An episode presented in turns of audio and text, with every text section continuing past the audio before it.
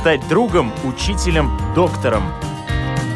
Научить доверию, терпению, радости.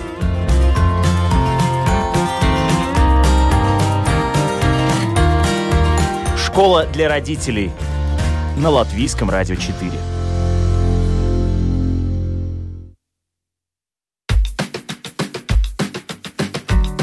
Здравствуйте! В эфире программа «Школа для родителей». У микрофона Марина Талапина, за операторским пультом Кристина Делла.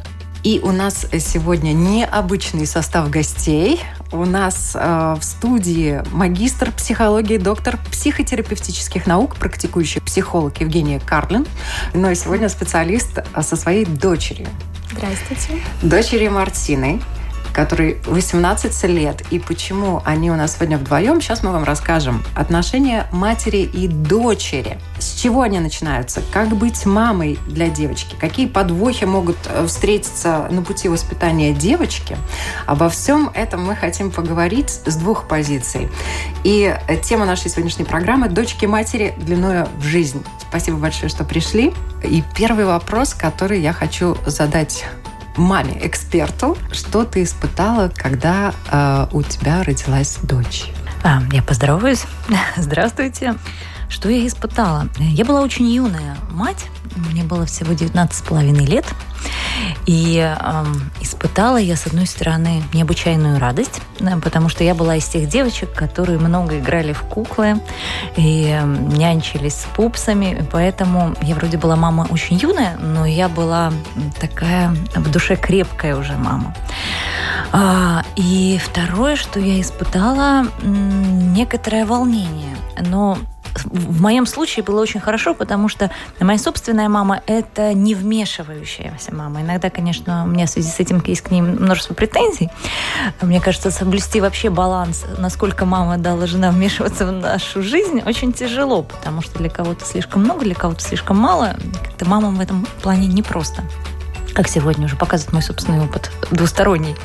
Волнение, но, к счастью, со своим волнением я была все-таки одна со своей дочерью и, и могла нормально к ней привыкнуть, могла не слушать э, какие-то подсказки, э, запугивания, сомнения в том, что я не справлюсь, просто потому что я была с ней одна. И, в общем-то, поволновалась, совсем справлялась, и я думаю, там буквально через несколько недель я себя чувствовала, ну, уже очень-очень уверенно. А хотелось девочку? Хотелось ребенка. И было радостно, что он родился. Очень хочется узнать, Мартина, вот самое первое воспоминание о маме. Сложно выделить какое-то одно воспоминание, но мне просто всегда помнится, что мы с мамой вместе, что она такая молоденькая. Ну, так и было. Да. И что ты такая теплая что нам весело, что мы играем. Да, мы много играли в куклы, домики всякие были. Вот, наверное, это. И, наверное, точно часть игрушек я покупала не ей, покупала себе, да, потому что мне было играли. всего, наверное, лет 12, когда появились Барби и прочие модные куклы. И, конечно, я в них была совершенно не наигравшаяся. И с Мартиной я могла наиграться в красивые игрушки, когда появился Бэйби Бёрн мне кажется, я побежала покупать в первую Столько очередь себе. И покупала и одежды, и коляски, и сидела и смотрела а, все рекламные проспекты с такими же горящими глазами, как Мартина. Ну, тут в этом отношении повезло, мама-подружка. повезло, что мама да, такая юная у меня. И получается, что мы практически на одной волне. И, с другой стороны, не было конкуренции, да? Вы действительно были подружками. Ну, в таком возрасте, наверное, не могло быть конкуренции никак в раннем. Ну и сейчас, наверное, ее не может быть. Мне кажется, она иногда сейчас есть. Мне Сейчас кажется, она, она появилась, естественно, больше, чем раньше. Ну, раньше просто не могло быть, потому что я совсем малышка, это моя мама, и тогда это ты понимаешь.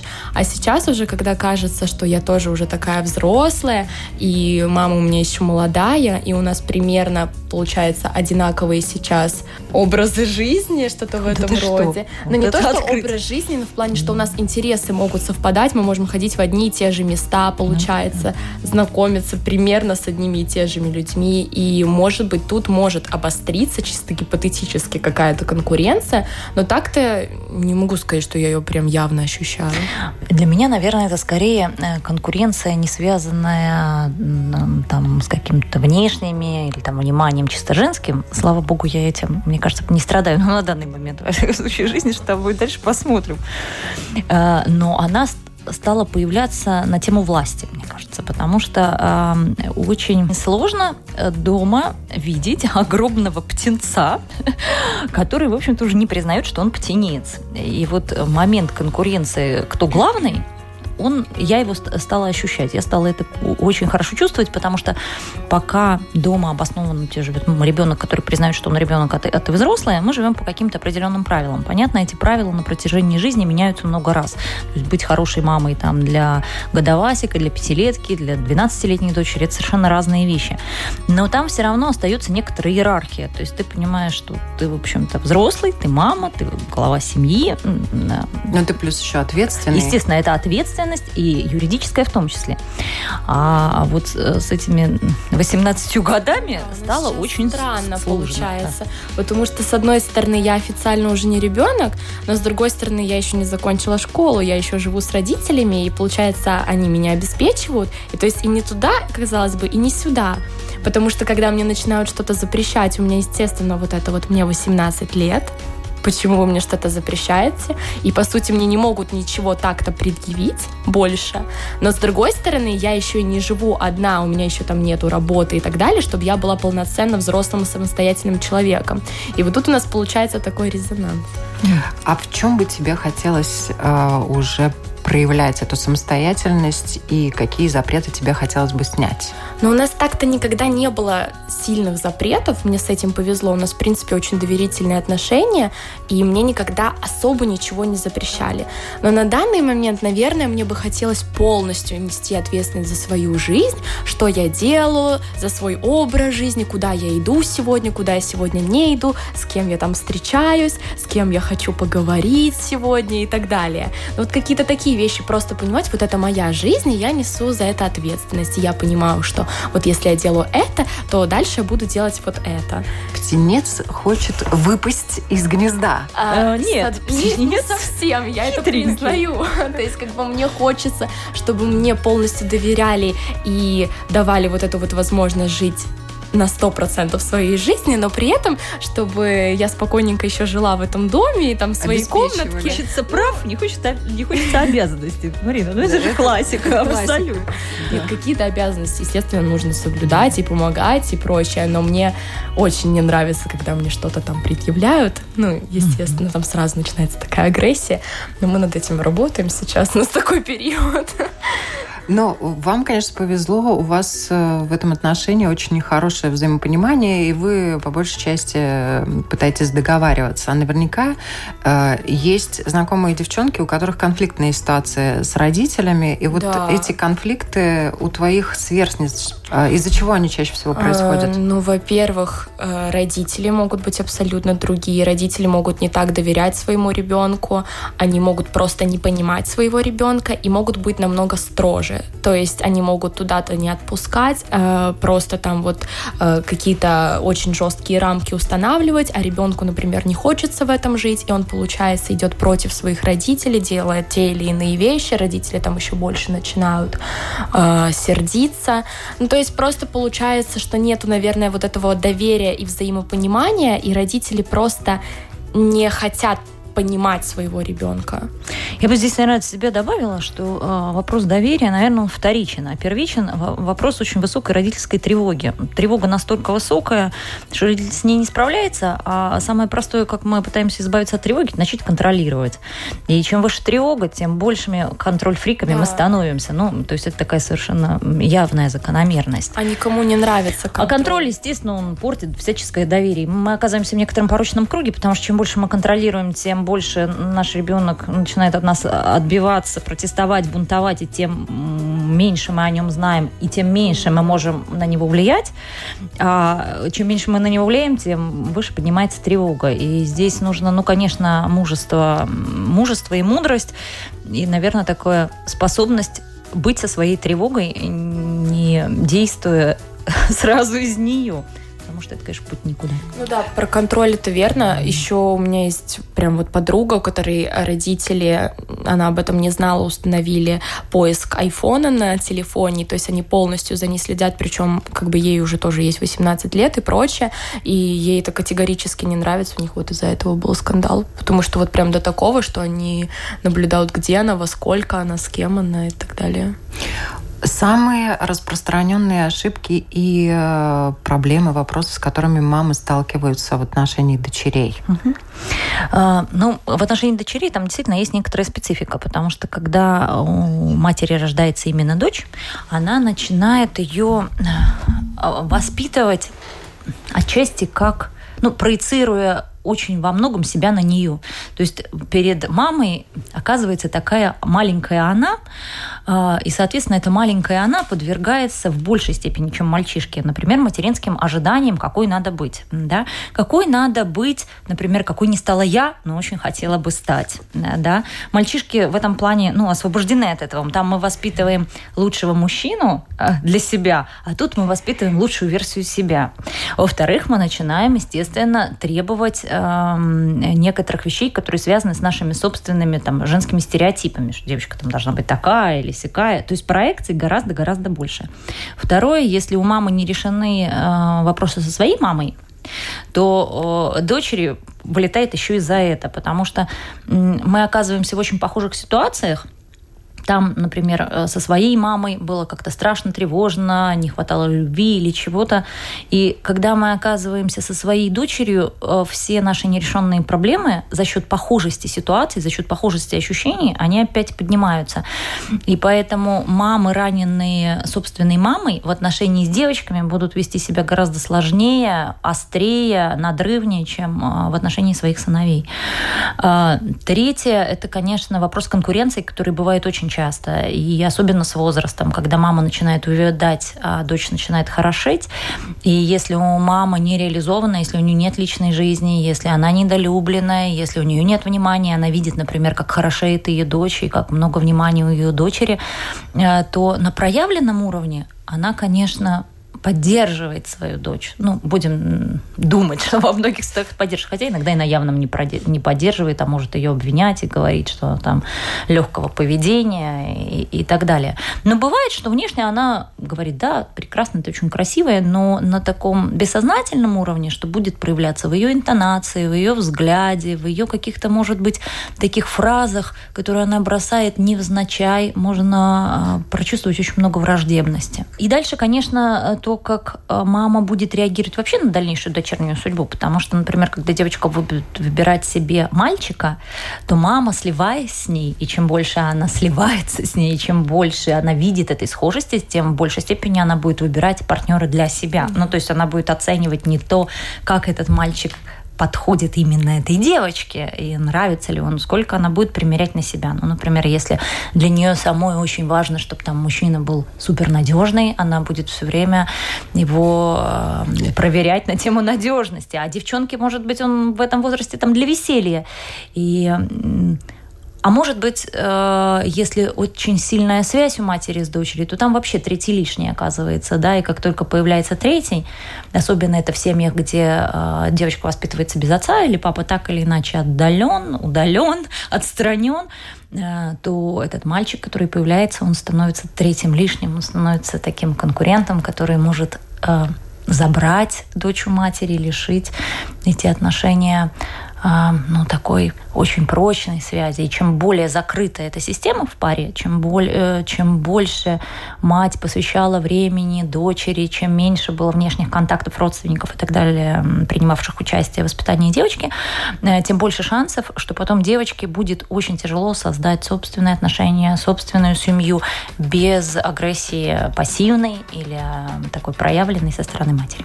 Тут была затронута роль папы. Конечно, наверное, нельзя не спросить э, Мартину о том, вот, что папа дает. Папа? Чем папа в твоем воспитании занимается? Но у нас получается в семье так, чему я очень рада, что мама у меня участная, папа не такой участный, и это прекрасно. Они очень уравновешивают друг друга, потому что если бы папа также интересовался моей жизнью и также там пытался меня как-то воспитать и прочее, я бы, наверное, не выдержала, мне бы не нравилось такое. Вот. Но с папой у меня тоже очень хорошие отношения. Он не особо вмешивается, но тем не менее я чувствую, что он меня поддерживает, чувствую, что ему не все равно. Но он просто спокойнее. Вот. Но тем не менее, я знаю, что если я приду и расскажу ему что-нибудь, у нас не возникнет каких-то проблем. То есть я знаю, что я могу прийти и поделиться с ним чем-то, и он поддержит. И вот э, э, как раз за последнее время у нас вот было с ним пару ситуаций, где я прям прочувствовала, как классно, что у меня есть папа, что есть вот какая-то мужская поддержка, помимо женской, что он может дать какой-то совет в моей там личной жизни со стороны мужчины. И это очень классно, и ты это чувствуешь, и такая, о, вот, как интересно. Так что я очень рада, что у нас такая гармония в этом плане. Ну да, то есть есть вопросы, с которыми ты можешь обратиться к маме. К маме, а есть вопросы, как оказалось, все-таки я могу обратиться и к папе, и он даст какой-то ответ. Ну, это там касательно как раз-таки отношений с мальчиками и так далее, потому что он мужчина, и он больше понимает, наверное, что чувствует в тех или иных ситуациях молодой человек, и может как-то вот мне помочь.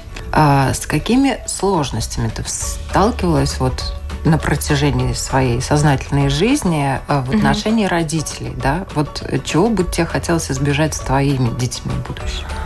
Ой, ну, какие-то, конечно, у нас были там ссоры, недопонимания. Опять-таки повторюсь, что мне повезло в плане отношений между мной и моими родителями, потому что они и так очень хорошие.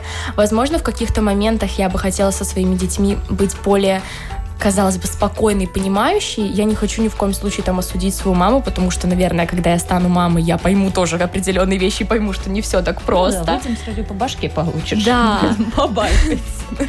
Наверное, но сейчас-то, будучи ребенком все еще, а, мне кажется, что, ой, а здесь можно было бы быть поспокойнее, здесь можно было бы там и как-то более пофигистически отнестись, и равнодушней. Вот. И я думаю, что я буду продолжать выстраивать выстраивать такие же доверительные отношения, я буду стараться понять своего ребенка и показать своему ребенку то, что я его понимаю.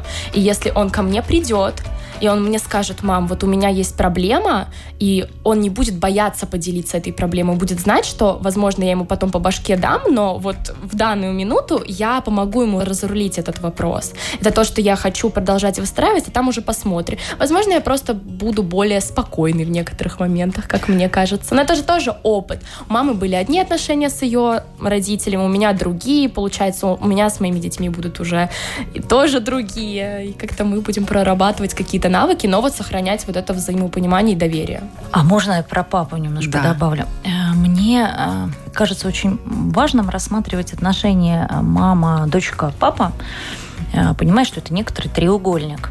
Если у мамы с папой отношения не очень, то ребенок так или иначе будет втягиваться в эти отношения. Вопрос как?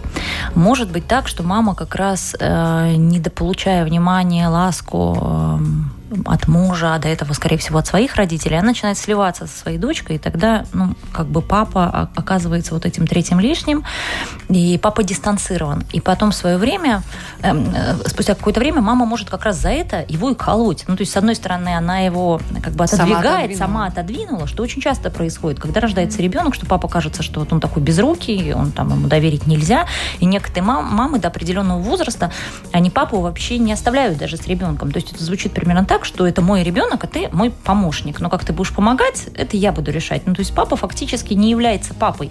У него нет права выбора, у него нет права выбирать, как общаться с этим ребенком, ну, как его одевать, я не знаю, как его пеленать. Ну, то есть он вообще отстранен.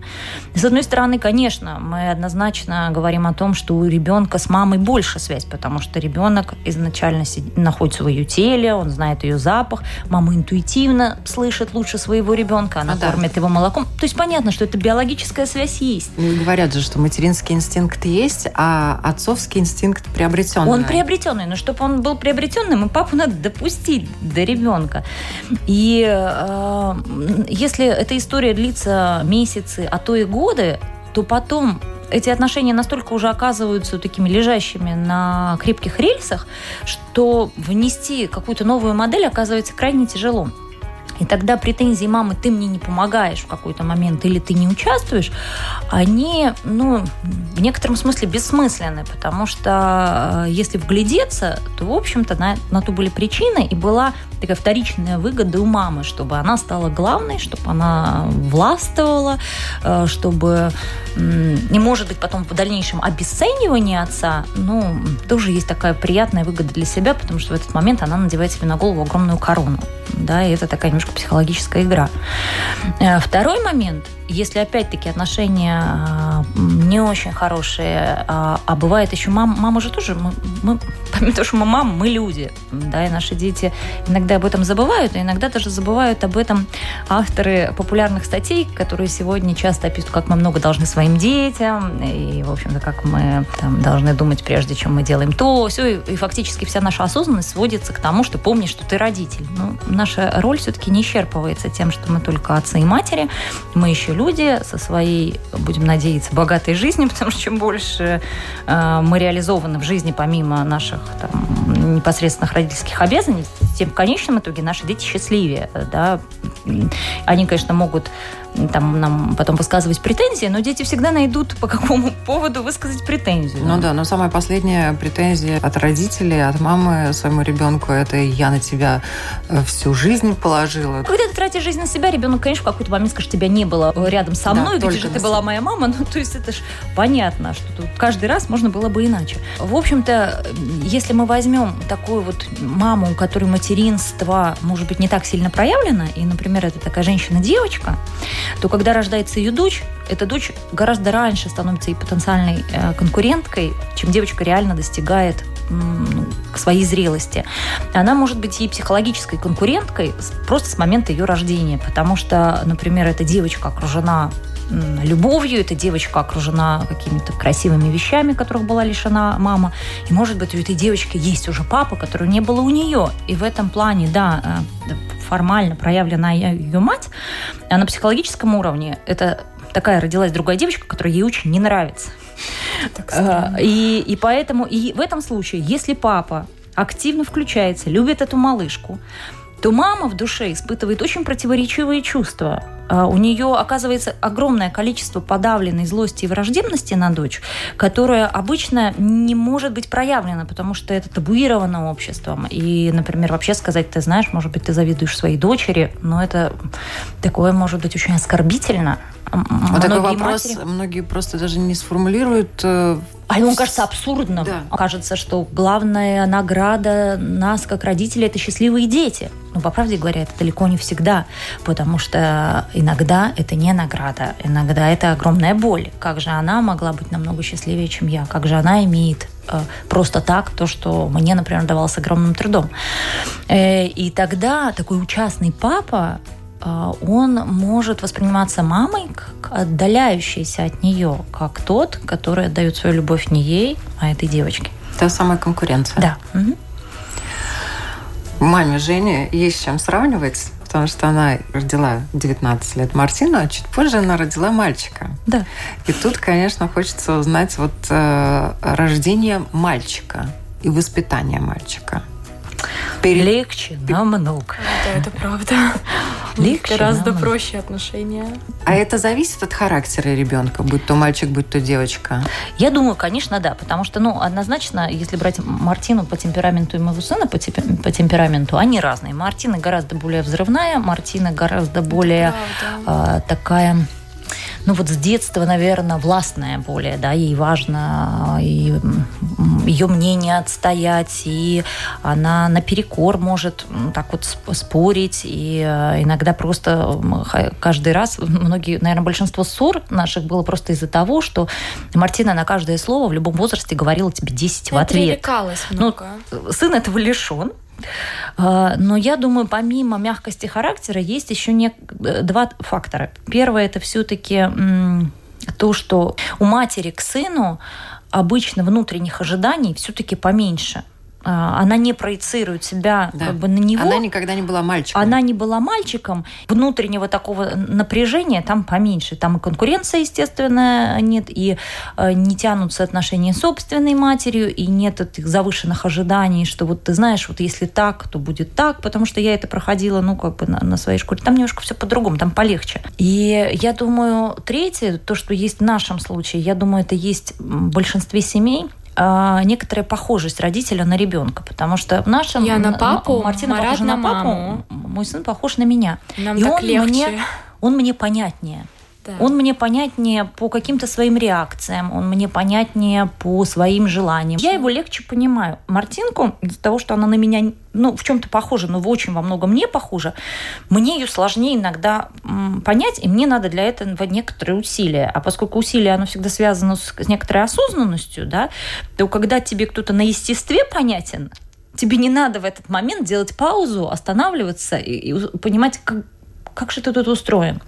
Это как-то естественное. Поэтому для меня это попроще, хотя я иногда задумываюсь о том, а не э, впадаем ли мы в такую классическую вот этого младшенького любимого мальчика, когда на старшую О, девочку вешается огромное количество ожиданий, потому что это довольно распространенная все-таки модель, когда старшая девочка, ну, там рождается Помощница, помощница, э, и плюс э, все-таки второй ребенок это уже более такой ребенок опытного родителя, да, это родитель, который уже проходил через младенчество, через детство детский сад, ну, уже знает, что вот тут мы переживем, тут ребенок иногда плачет, тут он иногда капризничает, тревоги меньше. И, может быть, мы можем тут умствовать, а на деле это все-таки вот эта вот классическая история старшей ответственной девчонки и младшего малыша, который, значит... Он все равно малыш подстается. Да. Конечно, первый ребенок для родителей это ребенок вообще, когда родитель осознает, привыкает к роли родителя. И мама, конечно же, привыкает к роли мамы, и она учится быть мамой. А учится она быть мамой, по сути дела, непосредственно во время боя. Конечно, конечно. Да, по большому счету мы учимся на собственных ошибках. Вот самые распространенные ошибки, которые допускают мамы, которые потом приходят и просят помощи, как а, у психолога. Недоверие к себе. То есть им кажется, раз они неопытные мамы, если ребенок родился вот в первый раз, то они ничего не умеют, не могут, и э, нет уверенности, что они могут довериться тому самому материнскому инстинкту. И почему-то им кажется, что случайная тетя, ну, которая просто постарше и уже 25 лет назад воспитала и все забыла, конечно же, знает лучше, чем они. Э, которые на, просто на инстинктивно, на своей природе, на природном э, ресурсе, в действительности, если просто выглянуться в себя, послушать своего ребенка, все поймут. Брать его на руки, не брать его на руки, голоден сейчас или не голоден. Эм, так что, наверное, первое – это вот недоверие к себе и э, ощущение, что чужой человек знает больше. Чужой человек знал больше про своего ребенка, но не про их ребенка. Про их ребенка лучше всего знают они сами. А, второе – это смена вообще семейной системы, потому что когда рождается первенец, он меняет семью очень сильно. Ну, например, если это была пара, молодых людей, которые тусовались, которые были свободны. И потом рождается ребенок, это меняет всю систему. Если э, эта пара жила с родителями, родители тоже очень меняют свое поведение. И, и бывает, что вот эта новая роль, ее невозможно вписать и соединить и примирить с уже имеющимися ролями, да, или утвердить свою роль, что я, я мама, потому что бывает, что мать матери, бабушка, она хочет стать матерью. И для своей дочери, внука, внучки, и фактически э, вообще обесценивает и реальную есть мать. же это выражение, тоже пословица. Первый ребенок, последняя кукла, первый внук, первый ребенок. Да, да. Mm-hmm. Ну вот при, примерно так. Третье э, – это трудность понимание, что на разных этапах ребенку нужно разное. И вот эта негибкость, э, которая, например, да, действительно, в первый год жизни ребенок крайне уязвим, и чем больше с ним мама проводит времени, тем больше она там, носит на руках и заботится о нем, тем лучше. Там, к двум годам уже желательно переключиться. И вот это вот был такой хороший ребенок, что же случилось, почему он теперь такой монстр, э, да, Это очень распространенные жалобы и запрос на работу. А, дальше это материнское выгорание, которое обычно тоже к году происходит. То есть сначала это все на воодушевлении, ребенка ждали, эм, а потом что же случилось, почему году мне иногда кажется, что я вообще не люблю, бить готова. И э, опять-таки эти чувства, эти мысли очень глубоко э, находятся, они подавляются, они вытесняются, в них очень стыдно признаться. И проблема материнского выгорания, конечно, тоже есть. Эм, ну а потом, наверное, самые сложности возникают, когда кризис родителя совпадает с кризисом ребенка. да, когда ребенок, например, переживает... Гормональная перестройка. Да, перестройка. Ну, очень распространенный вариант это когда подростковый возраст приходится на кризис средних лет у родителя. И тогда... Да, или на менопаузу у женщины. Ну, например, если да. это был да, более поздний ребенок. Еще один момент сложный, и я сначала хочу Мартине задать вопрос. То, что касается наказаний.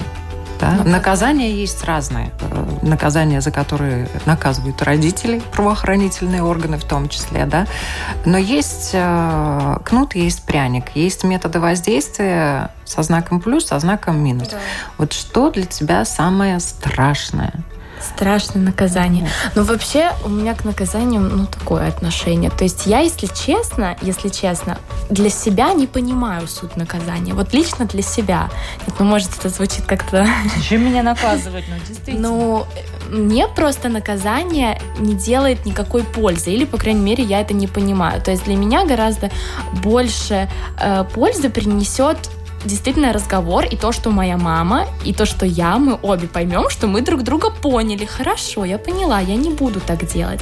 У меня наказание, наоборот, вызывает агрессию. У нас очень часто бывает такое, что, ну, не то, что меня наказывают, но то, что чисто гипотетически мне говорят, что вот я тебе вот теперь вот это, вот это, ты у меня вот эту неделю будешь вот так-то, так-то, на что я говорю, мам, ну ты понимаешь, что ничего хорошего из этого не выйдет. То есть у меня наоборот будет к тебе потом такой же враждебный настрой, у меня ничего хорошего не выйдет. Мы испортим этим отношения. Это вот моя любимая такая фраза. Но правда жизни показывает, что результат есть. Результат есть каждый раз.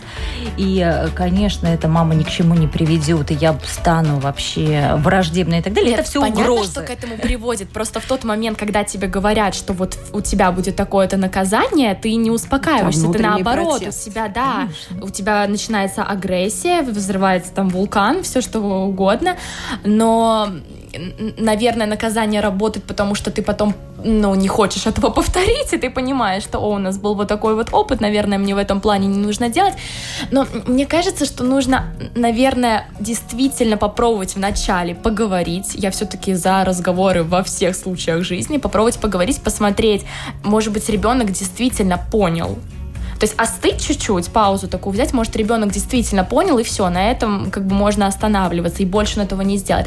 Но если ребенок не понимает, наверное, тут уже можно после этой паузы все-таки сказать, нет, ты у меня наказана, дорогая. Маме, как эксперту, есть что добавить? Но мы, мы животные. Все животные периодически показывают зубы своим детенышам. Да. Иначе детеныши не очень понимают, кто в иерархии на каком месте.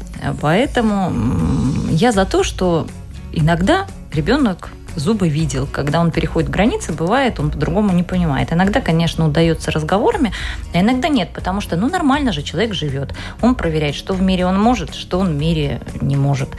И как еще это проверишь, кроме на близких своих? Ну, изначально. И действительно, с какой-то мамой можно так, с какой-то мамой нельзя так. Здесь же нет универсального, да, что вот в целом так нельзя или в целом так можно. Какой-то маме подходит, какой-то маме не подходит. Мама, когда ей не подходит, конечно, кричать сразу, ну, неправильно. Иногда игнорирование да, Иногда может быть очень жестким наказанием для да. ребенка. Конечно, конечно. И до него дойдет гораздо быстрее, нежели чем крик. Ну, чтобы это не было игнорирование или крик, или строгий такой взгляд, ну, или, может быть, на ограничение каких-то вещей. Я э, категорически против физического наказания, там, физического насилия, но дальше в рамках уголовного кодекса можно действовать. Тем более, что я в интернете как-то выставляла, у нас есть пункт кодекса, да. не уголовного, гражданского, где написано, по-моему, это пункт 183. Да, должна была Да, по-моему, 183. Ребенок, естественно, имеет право там нажаловаться, если родитель там его бьют и так далее, в соответствующие органы. Но и родитель имеет полное право обратиться в сиротский суд, если ребенок, живя в его доме, на его средства не выполняет его просьбы, не оказывает помощь по дому э, и, э, ну, соответственно, свои обязанности. Свои обязанности. Да. Потому что иначе мы приходим, если мы об этом забываем, а многие родители об этом забывают, они все-таки приходят в такую действительность, что вот они исключительно дающие начало, а ребенок исключительно берущие. И тогда, конечно, когда мы смотрим на своего 18-летнего птенца, который почему-то живет действительно в этом доме, физически бывает даже крупнее своего родителя, иногда здоровее своего родителя уже в этом возрасте, родитель убирает, ходит на работу, за чего обувает и так далее, а он там, не знаю, лежит э, на диване, смотрит телевизор и говорит, что ему все должны.